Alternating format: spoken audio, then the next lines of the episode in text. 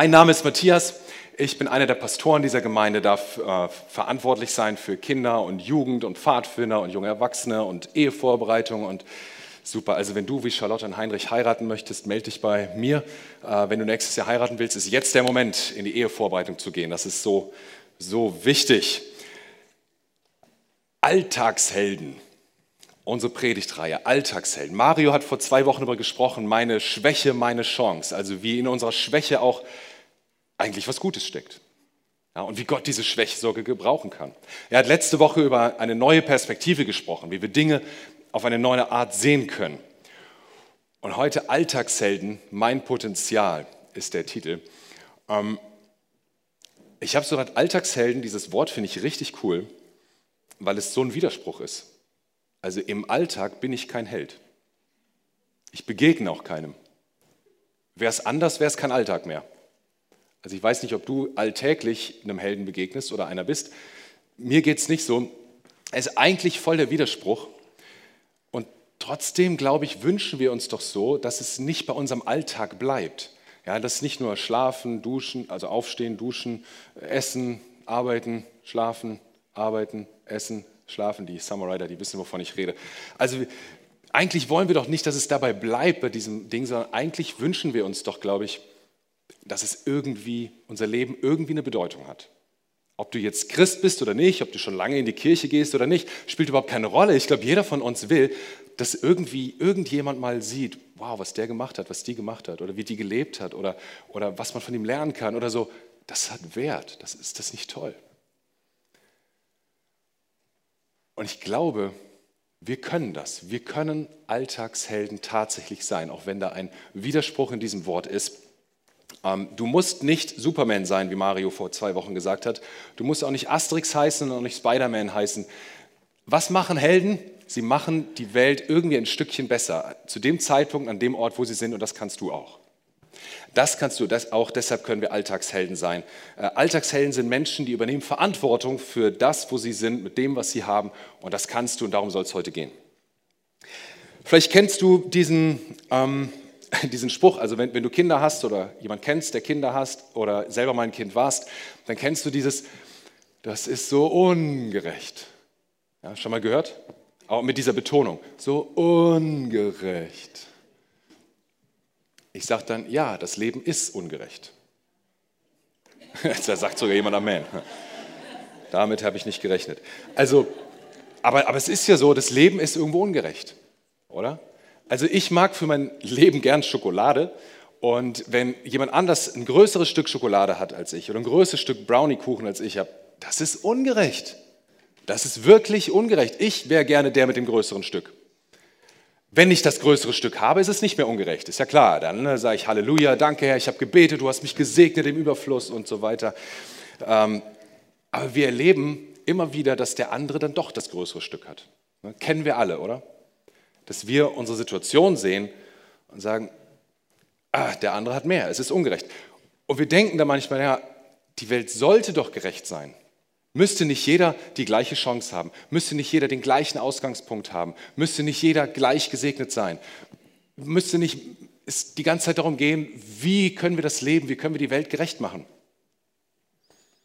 Ich glaube, es ist so wichtig, dass wir das einmal ganz bewusst aufnehmen und tief sinken lassen, dass wir wissen, die Welt ist ungerecht. Denn wenn wir das nicht tun, dann stehen wir in der Gefahr, die Ungerechtigkeit für unsere Dummheit als Entschuldigung zu nutzen. Dann fangen wir an, unverantwortlich zu handeln und reden uns damit raus, naja, die Welt oder Gott oder das Leben ist aber so ungerecht. Äh, das heißt, ich kann mir das jetzt erlauben. Ich kann mir was nehmen, was, nicht, was mir nicht gehört. Ich kann etwas tun, was völlig unverantwortlich ist, aber ich tue es ja, um mein Recht irgendwie zu bekommen, weil doch das Leben so ungerecht ist. Darf ich das? Das bringt uns in eine ganz blöde Abwärtsspirale, die eigentlich nur runtergehen kann, wo wir rauskommen sollen und müssen.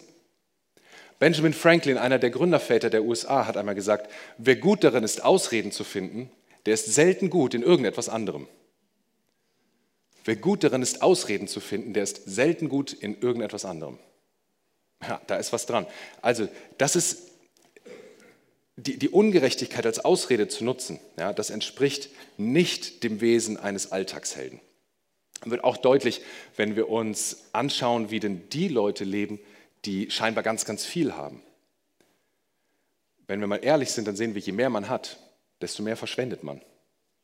Je mehr du Plus hast, je mehr du extra hast zu dem, was du wirklich, wirklich brauchst, desto mehr verschwendest du.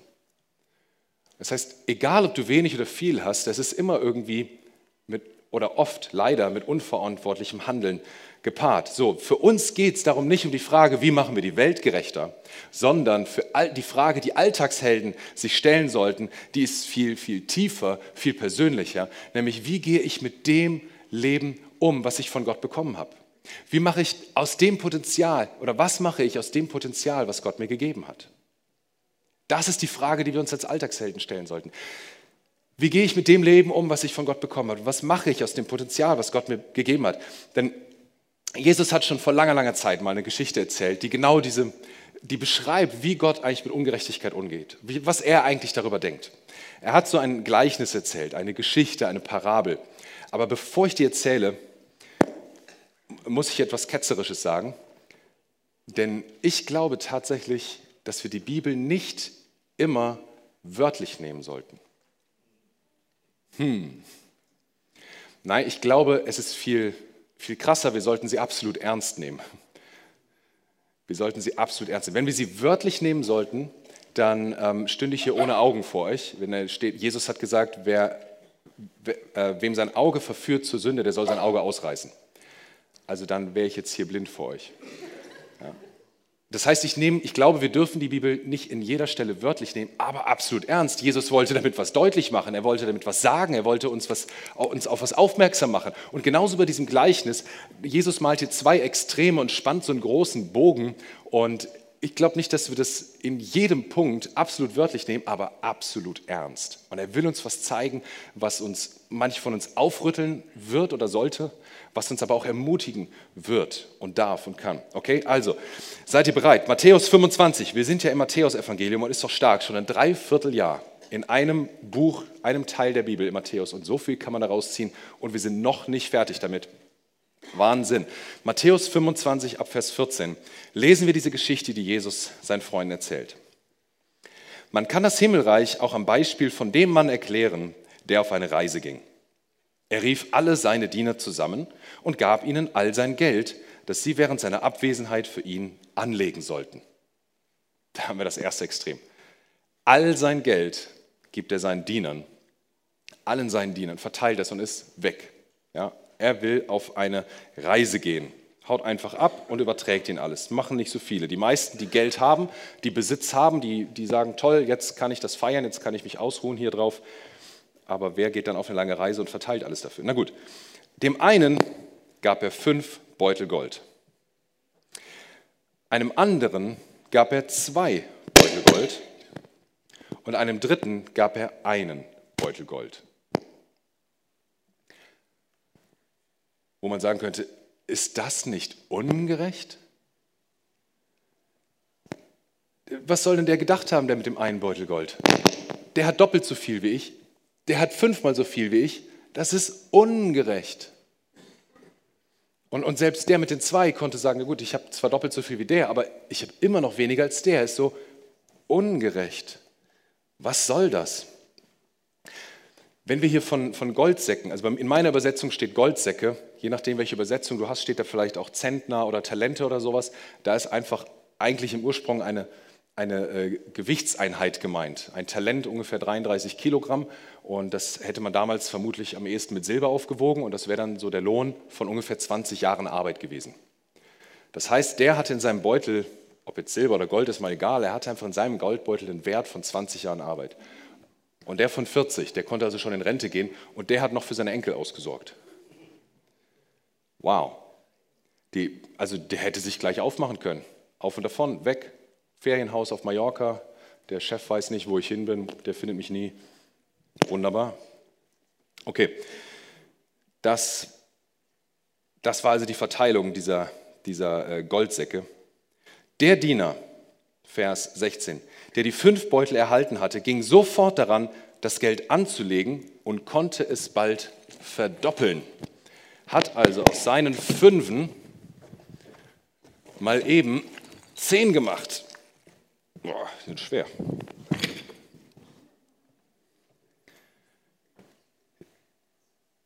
Der Diener mit den zwei Beuteln machte sich ebenfalls sogleich an die Arbeit und verdoppelte das Geld.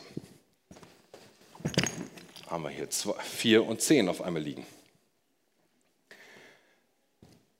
Der Diener jedoch, der den einen Beutel bekommen hatte, grub einfach ein Loch in die Erde und versteckte das Geld seines Herrn, um es sicher zu verwahren. Wieso? Wozu macht er das, frage ich mich. Also, er hätte es zur Bank bringen können, es wäre sicher gewesen, er hätte noch Zinsen bekommen und er hätte sich die Finger nicht schmutzig gemacht und nicht so viel geschwitzt. Stattdessen sagt er, nee, das vergrabe ich und bin weg. Wir werden gleich noch mehr sehen, was da wohl dahinter steckt, weshalb er das wohl getan hat. Also, zwei der Diener haben angenommen, haben den Auftrag angenommen, jawohl, mein Herr sagt mir, tu was, er traut mir das zu und ich pack's an, ich mache das und der andere, der macht sich sogar noch extra Mühe, das Geld zu verstecken. So, dann Vers 19. Nach langer Zeit kehrte ihr Herr von seiner Reise zurück und rief sie zu sich. Sie sollten ihm berichten, was sie mit seinem Geld gemacht hatten. Der Diener, dem er die fünf Beutel Gold anvertraut hatte, sagte, Herr, du gabst mir fünf Beutel Gold und ich habe sie verdoppelt. Der Herr freute sich sehr. Gut gemacht, mein guter und treuer Diener. Du hast mit diesem kleinen Betrag, äh, bist mit diesem kleinen Betrag zuverlässig umgegangen. Deshalb will ich dir größere Verantwortung übertragen. Lass uns miteinander feiern. Kommt als nächstes der Diener an die Reihe, der mit den zwei Beuteln Gold bekommen hatte. Herr, du hast mir zwei Beutel Gold gegeben, ich habe sie verdoppelt. Der Herr sagte, gut gemacht, mein guter und treuer Diener, du bist mit diesem kleinen Betrag zuverlässig umgegangen, deshalb will ich dir größere Verantwortung übertragen. Lass uns miteinander feiern. Also so viel zu den Relationen. Kleiner Betrag. Ne? Jetzt hat er hier fünf mal 20 Jahre Arbeitswert, also 100 Jahre, naja. Kleiner Betrag und zuverlässig gut mit umgegangen. Also, jetzt kommt also der Herr zurück und fordert Rechenschaftsbericht. Ich will einfach wissen, hey, was habt ihr gemacht? Ihr hattet einen Auftrag, seid ihr gut damit umgegangen? Und ähm, hört sich das dann so an. Müsste jetzt der hier nicht genauso sagen, boah, das ist aber ungerecht? Jetzt sieht der, da kommt, ich habe zehn Beutel zurückgebracht und der nur vier. Und trotzdem kriegt er dieselbe Belohnung. Ihm wird einfach mehr Verantwortung gegeben und er wird genauso auf die Party eingeladen wie ich. Ich kriege kein VIP-Ticket, kein Backstage-Ticket, nichts. Wir haben einfach nur freie Sitzplatzwahl auf derselben Party. Wo ist da die Gerechtigkeit? Das ist ungerecht. Also auf einmal sind wir an einem Punkt in der Geschichte, wo jeder, wo von allen dreien jeder sagen könnte, das ist so ungerecht, ich werde so ungerecht behandelt.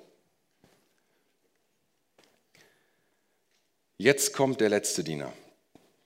Vers 24. Dann kam der Diener mit dem einen Beutel Gold und sagte, Herr, ich weiß, du bist ein strenger Mann, der erntet, was er nicht gepflanzt hat und sammelt, was er nicht angebaut hat.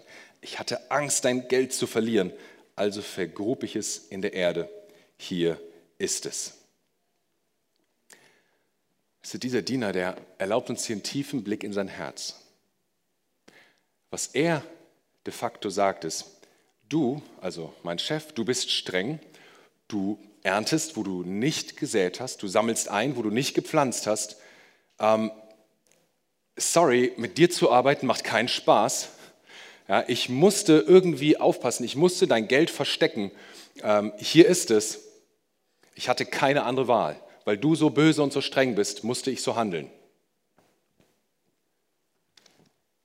Wir haben immer eine Wahl. Weißt du, dass wir immer eine Wahl haben? Das klingt herausfordernd, aber mich bewegt so ein Statement von Viktor Frankl. Der hat gesagt, die letzte der menschlichen Wahlmöglichkeiten oder, oder Freiheiten besteht in der äh, Einstellung zu den Dingen, die Wahl der Einstellung zu den Dingen. Er will damit sagen, wir können immer noch wählen, wie sehen wir die die Dinge, die wir haben oder nicht haben, die uns geschehen oder nicht geschehen. Wir haben immer in jedem Moment unseres Lebens die Freiheit zu wählen, wie wir die Dinge sehen. Das ist ein sehr herausforderndes Statement, das weiß ich, aber das sagt ein erfolgreicher jüdischer Arzt, der im Zweiten Weltkrieg von den Nazis deportiert wurde, der durch vier KZs geschleust wurde. Er hat am Ende überlebt, aber er hat in den KZs seine Eltern verloren, seinen Bruder verloren, seine schwangere Frau verloren. Und er war einer der allerersten, die nach dem Krieg gesagt haben, Leute, was wir brauchen, um dieses Drama zu überwinden, ist Versöhnung. Wow, Nicht, nichts von Rache oder so. Er hat gesagt, wir brauchen Versöhnung. Der Mann hat gelebt, was er gesagt hat. Wir haben immer eine Wahl, so auch dieser Mann hat eine Wahl gehabt. So, der Herr in der Parabel, der am Anfang total freundlich war und die Leute zur Party eingeladen hat, der reagiert jetzt ein bisschen anders. Vers 26, er, der Herr erwiderte, du böser, fauler Diener, du hältst mich für einen strengen Mann, der erntet, was er nicht gepflanzt hat und sammelt, was er nicht angebaut hat? Du hättest wenigstens mein Geld zur Bank bringen können, da haben wir es, dann hätte ich immer noch Zinsen dafür bekommen. Also selbst das hätte ausgereicht, das Geld zur Bank zu bringen und ein bisschen Zinsen. Aber nein, der hat es vergraben, der hat, hat gesagt, du wirst keinen Profit davon haben. Du reißt schon genug Profit an dich, du böser Herr. Ich werde dafür sorgen, dass du nicht noch mehr bekommst und vergrab dein Geld. Und ja, dann geht es weiter. Nehmt diesem Diener das Geld weg und gebt diesen Beutel Gold dem mit den Zehen. Hm. Wer das, was ihm anvertraut ist, gut verwendet, dem wird noch mehr gegeben und, wer es im Überfl und der wird im Überfluss haben. Wer aber untreu ist, dem wird noch das wenige, das er besitzt, genommen. Und nun werft diesen nutzlosen Diener hinaus in die Dunkelheit, wo Weinen und Zähneknirschen herrschen. Worum's? Was für ein Ausgang dieser Story, was für ein Ende hier. Ausgeschlossen von der Party, verstoßen an einen Ort der bitteren Reue, Finsternis und Zähneknirschen. Und jetzt sagst du vielleicht, ja, Matthias, das ist genau der Grund, warum ich so ein Problem mit Gott habe. Da haben wir es wieder. Da ist der, der eigentlich aufgepasst hat, dass das Geld sicher verwahrt ist, der es zurückgebracht hat und der wird am Ende bestraft dafür. Und genau so sehe ich das und erlebe ich das. Gott bestraft mich immer wieder für alles Mögliche. Wo ich habe mich doch so angestrengt, ich habe doch alles gegeben, aber Gott bestraft nur. Genau deshalb habe ich so ein Problem mit Gott. Und ich kann das sehr gut verstehen, wenn du so denkst. Ich hatte auch erstmal große Fragezeichen, als ich mir diese Parabel intensiv angeschaut habe. Aber ich bin für mich zu dem Schluss gekommen, dass es hier um was ganz anderes geht in Wirklichkeit. Und da will ich dich gerne mit reinnehmen. Schau mal, Jesus erzählt diese Story zu jüdischen Zuhörern und erzählt eine Geschichte von einem Herrn, der auf Reisen geht. Und möglicherweise haben seine Zuhörer an einen anderen Herrn gedacht, der auf Reisen ging. Denn wenige Jahre zuvor war Herodes Archelaus an die Macht gekommen und später wieder abgesetzt worden. Aber er war an die Macht gekommen, weil er sie geerbt hat und hat sich auf den Weg gemacht nach Rom, um seinen Herrschaftsanspruch äh, festzumachen, um die Dokumente, den Papierkram erledigt zu kriegen. War lange unterwegs, ist ja auch eine lange Reise dort von äh, Judäa nach Rom und man ist vom Wetter abhängig und so weiter. Vielleicht hat er noch Urlaub dran gehängt, keine Ahnung, er war drei Jahre unterwegs, hat in der Zeit seinen Besitz und, und seine Verantwortlichkeiten an seine Diener übergeben und verteilt. Da könnte man ja sagen, da gibt es doch Parallelen, das ist vielleicht dieselbe Story. Aber dieser Archelaus, der war so krass. Noch kurz vor seiner Abreise hat er sich mit den Juden über eine Frage nicht einigen können. Und die Juden haben von ihrem Demonstrationsrecht Gebrauch machen wollen. Hatten die nicht, das denke ich mir gerade nur aus. Aber auf jeden Fall haben sie demonstriert, haben angefangen, ihre Stimme zu erheben. Und Archelaus hat gesagt, so geht das nicht. Das ist ein Aufstand, der wird jetzt platt gemacht, hat an einem Tag 2000 Juden ermordet. Man hat dann später aufgeschrieben, dieser Aufstand ist in seinem Blut erstickt. So brutal war der. Als Archelaus nach Rom gereist ist, ist eine Delegation von jüdischen Verantwortlichen hinterhergereist, um in Rom zu betteln und den Kaiser anzuflehen, gib uns jeden Herrscher, aber nicht diesen. Der ist so brutal, der ist so furchtbar, so grausam, bitte nicht diesen Archelaus. Der Kaiser hat ihn trotzdem eingesetzt als Herrscher, hat das selber einige Jahre später wieder bereut und hat ihn abgesetzt weil er gesehen hat, wie brutal Archelaus ist, hat ihn in die Verbannung geschickt.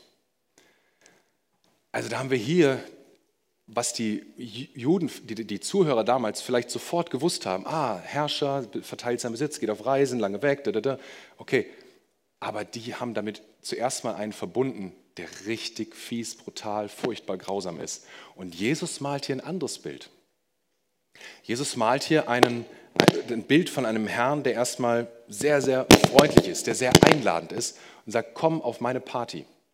Sei mit dabei auf meiner Party. Ich lade dich ein. Ich bin großzügig. Ich belohne sogar beide gleich. Ich mache keinen Unterschied zwischen euch.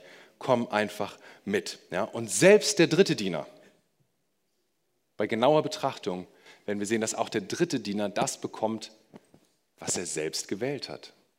Denn er hatte ja eine Wahl. Jeder dieser Diener konnte an mindestens einem Punkt der Geschichte sagen, das ist aber ungerecht.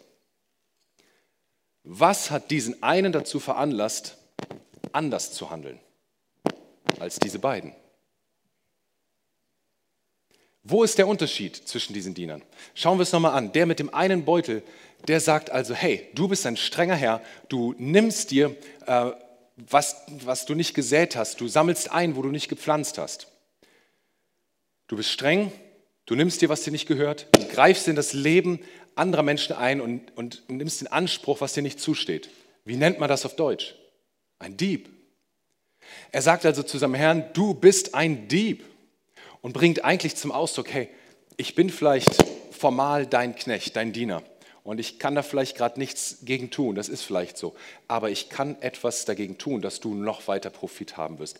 Ich kann dein Geld in der Grube verstecken und äh, dort wird es null Profit haben und ich werde es dir halt widerwillig wiedergeben. Aber ich werde dafür sorgen, dass du spürst, dass ich nicht hinter dir stehe.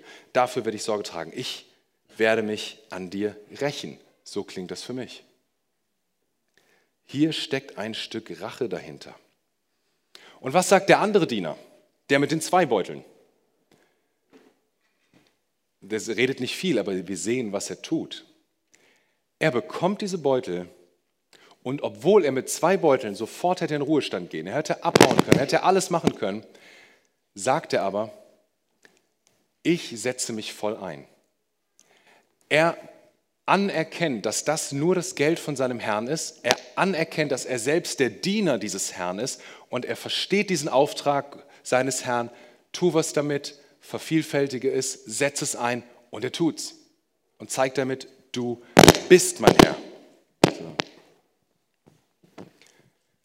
Er sagt damit, du bist mein Herr. Während der, der, der Erste der hat sich selber distanziert und ausgeschlossen, hat sich selber distanziert, indem er sagt, du bist ein Dieb, du bist ein, ein mieser, ein schlechter Chef, mit dir will ich nichts zu tun haben, an dir werde ich mich rächen. Und für diese Fehlhaltung schiebt er auch noch seinem Herrn die Schuld in die Schuhe. Ja, du bist schuld, ich konnte nicht anders. So sein Ende in der Geschichte ist hart, aber fair. Er hat selbst gewählt. Und jetzt kommt jetzt kommt der Knackpunkt. Weißt du, was war denn jetzt entscheidend für den, den Fortgang der Geschichte, für, für die Zukunft jedes einzelnen Knechtes? Entscheidend war das Bild, das jeder Einzelne von seinem Herrn hatte. Entscheidend war doch nicht, ob einer vier Beutel oder, oder, fünf Beutel, oder vier Beutel oder zehn Beutel draus macht. Das überhaupt, spielt überhaupt keine Rolle. Es hätte sogar gereicht, nur die Zinsen zu bringen. Darum ging es also nicht, sondern entscheidend war, welches Bild hatte er von seinem Herrn. Das war entscheidend für die Zukunft jedes einzelnen Dieners. Dieses Bild bestimmte, wie der Einzelne die Verteilung der Goldsäcke hier wahrnahm und was der Einzelne daraus machte. Ob er sagt, okay, alles klar, verstanden, du bist mein Herr, ich mache das Beste draus, oder ob er sagt, die Gelegenheit, dir zu zeigen, was ich wirklich über dich denke. Welches Bild hast du von deinem Herrn? Welches Bild hast du von deinem Gott? Du hast Gaben, du hast Fähigkeiten, du hast Talente, du hast, hast Potenzial. Ist das fair verteilt zwischen uns? Nein. Aber kannst du was machen aus dem, was du hast? Ja, definitiv kannst du. Und, und weißt du, das ist das Schöne bei Gott, dass er am Ende nämlich die Treue belohnt, den Einsatz, den der Einzelne gebracht hat, das eigentlich das Bild, was der Einzelne von seinem Herrn hatte, das wurde eigentlich am Ende belohnt. Weißt du, wir können so schnell ähm, in, in die, wir sind so schnell in der Gefahr, dieses Gleichnis als Christen zu lesen und Angst zu haben, dieser Knecht zu sein, der nur einen Beutel bekommt. Und sagen, oh, ich hoffe, ich hoffe, dass, dass ich genug getan habe. Ich hoffe, dass ich das Richtige getan habe. Und ich, ich tue am besten noch mehr und, oder gebe noch mehr Geld oder, oder mache hier noch und dort noch und das. Alles aber aus der Angst heraus, diese eine zu sein, der am Ende nicht auf der Party ist. Alles aus der Angst heraus, dass Gott das nicht nicht gut genug findet, was ich tue oder mache oder denke oder glaube. Dabei geht es nicht darum. Das aktive Handeln, was wir am Ende gesehen haben, das war nur die Folge von der viel tieferen Frage, Einstellung dahinter, nämlich welches Bild hat der Einzelne von seinem Gott? Ist er der Dieb, der nimmt, was, was nicht zusteht und wo dann wo man dann selber für sein Recht sorgen muss und selber dafür sorgen muss, dass einem gut geht? Oder ist er der gute Herr? Ist er der fiese, schlechte, wo wir dann argumentieren, Gott ist fies und schlecht, er ist ungerecht, das Leben ist ungerecht und nehmen das alles als Ausrede für unverantwortliches Handeln? Oder ist er der eigentlich gute Herr, der uns was zutraut, der uns was gibt, damit wir es gut verwalten, damit wir damit umgehen? Dann, wenn wir das glauben, dann werden wir ganz anders mit all dem umgehen können. Also kommt zu aller, allererst dieser wichtigste Schritt, als Alltagsheld sich zu fragen, welches Bild habe ich von meinem Gott? Welches Bild steckt hier drin? Ja, und dann kommt der zweite Schritt. Dann kommt der zweite Schritt. Der ist auch wichtig, aber der kommt erst danach. Nämlich dann, dass wir erkennen, dass die einzige Möglichkeit, dass die Gaben, die wir von Gott haben, nicht verkümmern, ist, dass wir sie einsetzen für den Dienst an Gott und den Menschen. Die einzige Möglichkeit, dass die Gaben, die wir von Gott bekommen haben, nicht verkümmern, ist, dass wir sie einsetzen im Dienst für Gott und Menschen. Es ist es klingt, es klingt ja irgendwie brutal, dass, der, dass es dann am Ende heißt, naja, der, dem nicht, der nichts hat oder der wenig hat, dem wird das genommen, was er noch hat. Aber es ist so logisch. Überleg mal, wenn du ins Fitnessstudio gehst, dann du, jeder von uns hat so seine Komfortzone, wo wir hier gerade sitzen. Du strengst dich nicht groß an, du kommst jetzt nicht besonders ins Schwitzen, alles wunderbar. Aber gehst du ins Fitnessstudio ja, und willst, sag, gehst hin und sagst, ich will jetzt fünf Klimmzüge schaffen, dann musst du dich anstrengen. Also die meisten von uns. Und müssen ins Schwitzen kommen, müssen die Komfortzone verlassen, hina darüber hinaus in die Lernzone gehen. Ja, gut, für den anderen ist vielleicht dann 50 Klimmzüge das Ziel, wie auch immer. Aber wenn du, wenn du wachsen willst, musst du deine Muskeln herausfordern. Du musst ins Schwitzen kommen. Sonst geht es nicht. Wenn du das tust, wenn du diese Komfortzone verlässt und ins Schwitzen kommst, dann wird deine Muskelmasse wachsen, dann bekommst du mehr. Dann wird dir noch dazugegeben. Und deine Komfortzone erweitert sich sogar. Auf einmal schaffst du zehn Klimmzüge ohne Schwitzen. Aber wenn du zum Couch Potato wirst und die Muskeln, die du noch hast, überhaupt nicht mehr benutzt, dann verkümmern sie. Dann gehen sie ein. Also total logisches Bild. Der, dem, der keinen Einsatz hat, dem wird das bisschen noch genommen, was er hat. Und die aber dieses, dieses Einsetzen für ihren Herrn, deren Potenzial, deren Gaben, das was sie haben, wird noch erweitert und noch vergrößert. Ja, also wenn du anerkennst, dass dein Potenzial, deine Gaben, dein, dein Geld, deine Gesundheit, dein, was auch immer du hast, deine Familie, dass es von Gott dir gegeben und geschenkt ist, damit du es verantwortlich verwalten kannst, dann wirst du merken, wie sich dein Potenzial noch erweitert, wie dir mehr gegeben wird, wie deine Komfortzone noch größer, größer wird, wie dein Potenzial sich vermehrt. Ich denke, viele von uns, wir kennen Menschen mit fünf Goldbeuteln also die zur richtigen Zeit am richtigen Ort geboren sind. Die haben das fette große Haus, die schönste Frau, die bravsten Kinder, das dickste Auto und noch ein Boot obendrauf. Und wir glauben zumindest, dass es denen richtig, richtig gut geht und dass die einfach alles haben und manchmal sind wir neidisch auf die. Und wir kennen wahrscheinlich auch die Menschen mit dem einen Goldbeutel, die einfach ganz wenig haben, die mit ganz wenig starten mussten, die in schwierige Verhältnisse geboren sind die sich anstrengen mussten, um überhaupt irgendeinen Schulabschluss zu schaffen, die irgendwo am Rand der Gesellschaft stehen, weil sie einfach nicht richtig weiterkommen. Wir, wir kennen das. Und ich behaupte mal, die meisten von uns, wir sind hier im Leben mit zwei Goldbeuteln. Wir haben mehr als andere und weniger als andere. Die Frage ist, als Alltagsheld, was mache ich mit dem Potenzial, mit den Gaben, die Gott mir gegeben hat? Was mache ich daraus? Wie kann ich das Beste aus dem machen, was ich habe? Ich hatte mal einen Chef, der hatte so viel Geld von einer äh, äh, Familienunternehmen quasi geerbt, der musste nicht mehr arbeiten gehen. Der hatte ein riesiges Grundstück mit einem riesigen Haus drauf. In diesem Haus war sogar ein eigener großer Bunker. Der hatte zwei Autos, der hatte eine große Familie und er musste nicht mehr arbeiten. Er hat einfach nur von den Zinsen gelebt und von dem, was er selber angelegt hat. Nicht, nicht seine Hausbank hat ihm geraten, wie er sein Geld anlegen soll, sondern er hat seiner Hausbank geraten, wie sie den anderen Kunden empfehlen sollen. Also die Hausbank hat bei ihm abgeguckt, weil er in zwei Jahren 70 Prozent Rendite erwirtschaftet hat. Der hatte Geld, Geld, Geld. Aber weißt du, als ich umgezogen bin, hat er gesagt, Matthias, hier ist ein großer Haufen Geld, für Umzug kostet, du brauchst Geld, mach deine neue Wohnung schön. Als an Weihnachten unser Auto kaputt war und wir Heiligabend durch halb Deutschland zu unserer Familie fahren wollten, hat er gesagt, Matthias, nimm mein Auto, Heiligabend brauche ich es doch nicht. Und ich weiß von unzähligen anderen Menschen, die der gesegnet hat mit persönlichem Einsatz, indem er da war, mit Ideen, mit Anpacken und mit jede Menge Geld. Der hat Hunderte, Tausende oder vielleicht auch Millionen Euros irgendwo investiert. Ich denke so, wow, was für ein Alltagsheld. Dem war viel gegeben, aber er wusste um die Verantwortung. Er wusste, wie er damit umgehen soll. In seinem Fall war es Geld, vielleicht ist es in anderen Fällen irgendwas anderes. Wer ihm viel gegeben ist, der darf damit verantwortungsvoll umgehen. Auf der anderen Seite habe ich gerade die Woche von einem äh, Flüchtling gehört, der äh, hier in, in, im Bonner Raum äh, wohnt gerade. Und der kommt aus Afghanistan und sein Vater hatte dort eine Apotheke und hat seinen Sohn dann ab und zu mit den Kurieren raus in die Provinzen geschickt, um Medikamente zu verteilen.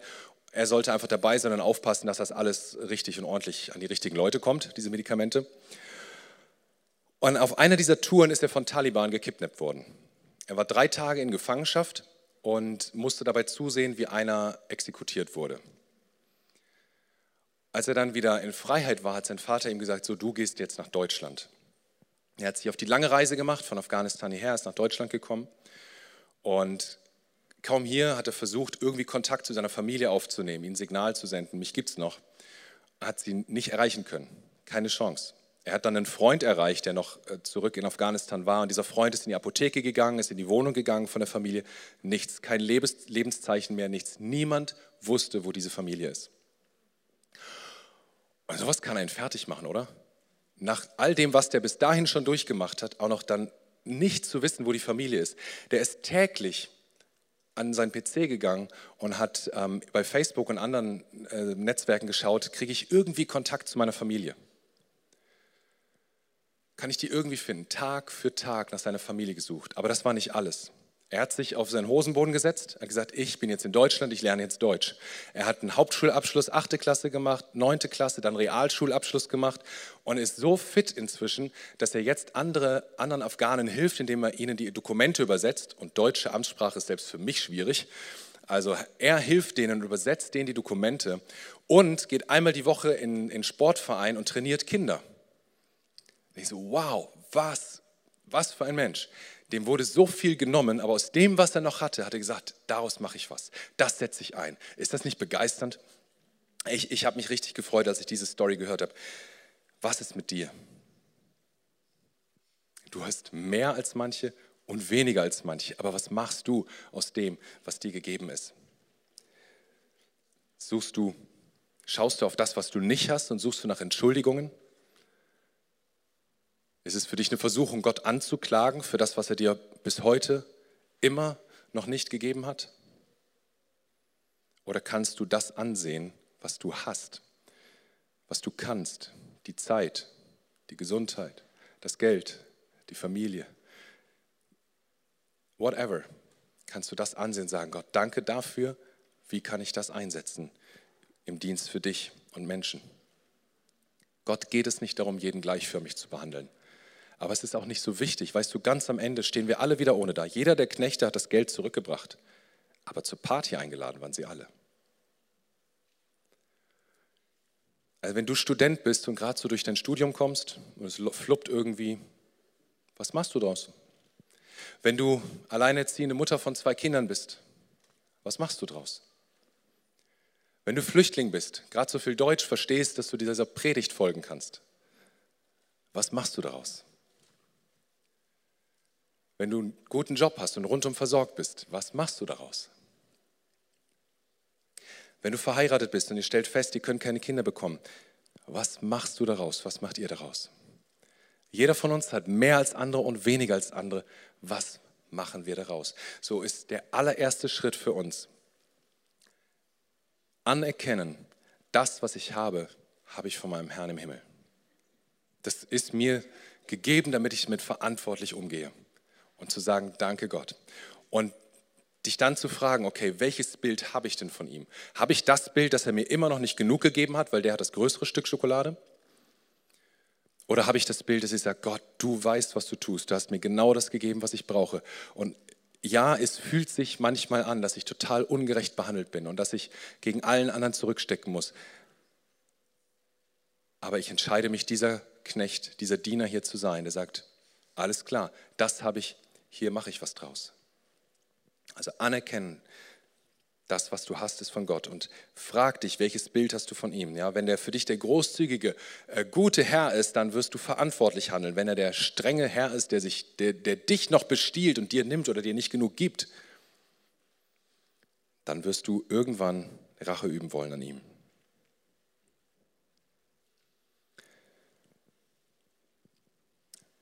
Also frag dich, wie ist mein Bild von meinem Gott? Und wenn du spürst, ja, da ist noch eine Stellschraube, an der ich drehen will. Ich glaube, da werfe ich Gott doch noch zu oft vor, dass ich irgendwie nicht so fair nicht behandelt werde, wie das sein sollte. Dann geh das an, heute noch. Dann wäre deine Chance, dass du nachher nach dem Gottesdienst für dich beten lässt. Dann wäre deine Chance, dass du die Woche, die kommt, in deiner Kleingruppe darüber redest mit den anderen. Weißt du, so cool, dass wir Kleingruppen haben und dass wir Fragen stellen dürfen und Zweifel äußern dürfen. Mario hat da vor ein paar Wochen drüber gesprochen, wie wichtig das ist, dass wir Zweifel raushauen. Tu das. Geh damit in eine Kleingruppe. Geh damit zu Gott und sag ihm, Gott, ich, ich habe immer noch dieses verdrehte Bild von dir und hilf mir, dich anders zu sehen. Vielleicht ist es für dich, um verantwortlich zu handeln, auch gerade dran, zu sagen, ich muss irgendwas zurückschrauben, sonst mache ich mich selber kaputt. Ich gebe zu viel. Das kann auch sein. Aber frag, frag Gott und sag, und wenn du das Bild von ihm hast, er ist der gute Gott, der dich ausstattet, dann wirst du gut und klug und verantwortlich mit dem umgehen, was du hast.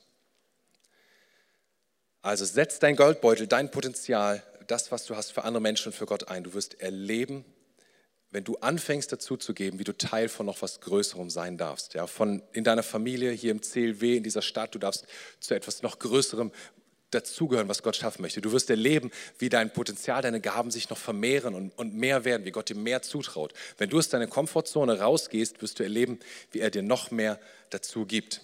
Wie genial. Ja, du hast mehr als andere und weniger als andere. Egal, schau auf das, was du hast. Dank ihm dafür. Als Alltagsheld werden wir nicht rumgehen und sagen, das Leben ist so ungerecht, Gott ist so ungerecht, die Welt ist so ungerecht und, ich, und das benutzen als Entschuldigung und Ausrede für unverantwortliches Handeln, sondern wir werden bereit sein, unser Leben, so wie dieser Knecht hier, ganz in den Dienst Gottes zu stellen und verantwortlich mit dem umzugehen, was wir haben. wenn wir dazu bereit sind, dann dürfen wir Teil der himmlischsten Party sein, die die Welt je gesehen hat. Ist das nicht cool? Ich will jetzt am Ende eine, eine Einladung aussprechen. Dieser Herr aus dieser Geschichte, die Jesus erzählt hat, der ist ein Bild für Gott selber. Und der Herr in dieser Geschichte ist ein guter Herr. Der schaut nicht auf die Leistung, was am Ende unterm Strich steht, sondern der schaut, hast du ihm vertraut, dass er das Beste für dich im Sinn hat? Und hast du einfach gesagt, hey, aus dem, was ich habe, mache ich das Beste. Das ist alles, was er will. Das ist der Jesus, der dir deine Schuld vergeben will, der dein Leben rein machen will. Und ich möchte dich einladen, wenn du diesen Herrn noch nie in deinem Leben angenommen hast, dann ist heute deine Gelegenheit, deine Chance dazu. Wenn du noch nie eine Entscheidung getroffen hast, Jesus, ja, danke, danke, dass du meine Schuld wegnimmst Danke, dass du mich so sehr liebst, wie wir das vorhin gesungen haben auch, ja, dass du jeden Schatten erleuchtest, jeden Berg erklimmst, jede Lüge zerstörst, jede Mauer zerstörst, um mich zu finden. Wenn du das heute zum allerersten Mal annehmen möchtest, und sagen willst, dieser Jesus, der soll mein Herr sein, dann streck doch mal deine Hand, dann heb doch meine Hand als Zeichen für Gott, als Zeichen für mich. Ich möchte dich nämlich segnen. Wenn du sagst, ja, heute ist der Tag, wo ich zum ersten Mal in meinem Leben diesen Jesus annehme, dann heb doch jetzt deine Hand. Gib ihm dieses Zeichen.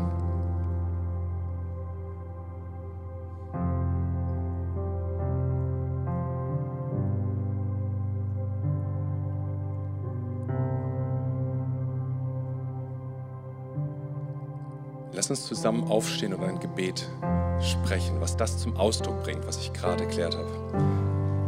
Weißt du, wenn du diese Entscheidung heute getroffen hast, dann ist das die beste Entscheidung deines Lebens, der weitere Schritte folgen werden. Und diese weiteren Schritte, das wird dir oben dort ähm, Freunde in der Next Step Lounge von dir aus äh, links oben zeigen nachher auf dem Empore, da kannst du hochgehen und sagen, ich habe heute Jesus als mein Herr in mein Leben genommen. Was ist der nächste Schritt?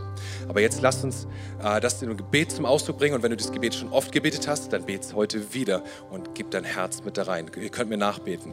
Vater im Himmel. Vater im Himmel. Danke, dass du mich liebst. Danke, dass du mich liebst. Danke, dass du dich für mich entschieden hast. Danke, dass du dich für mich entschieden hast.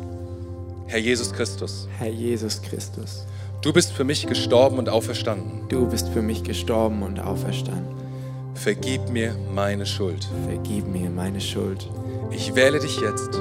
Ich wähle dich jetzt als mein Retter und Herrn. Als mein Retter und Herrn. Dir will ich folgen. Dir will ich folgen. Amen.